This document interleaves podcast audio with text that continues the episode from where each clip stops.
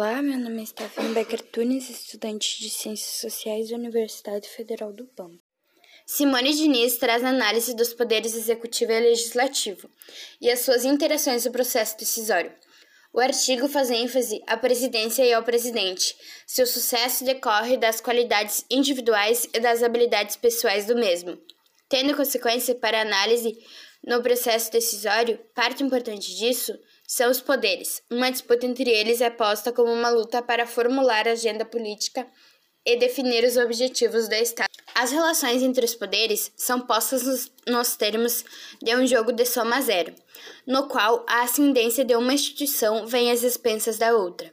O legislativo nunca é visto como uma instituição apropriada para apresentar soluções às grandes questões sociais ou econômicas.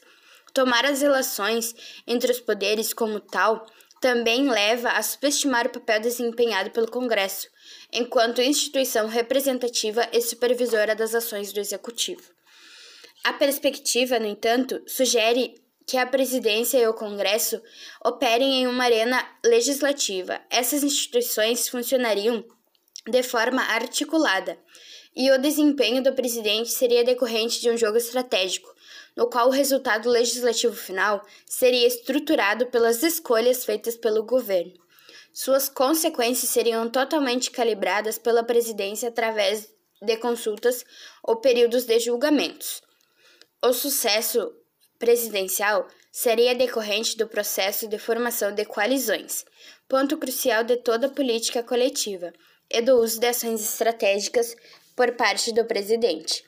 A avaliação do desempenho presidencial centrada na linguagem de sucesso e fracasso não forneceria os instrumentos analíticos adequados, porque não contemplariam as interações entre os poderes que levaram a presidência e o Congresso da inércia para a atuação pactuada. Para obter sucesso em seu mandato, o presidente deve alcançar êxito em seu diálogo entre os sistemas primordiais, adquirindo consenso entre o legislativo e o executivo Entretanto, o programa apresentado entre os poderes deve ter argumentos suficientemente capazes de evidenciar sua necessidade perante a sociedade.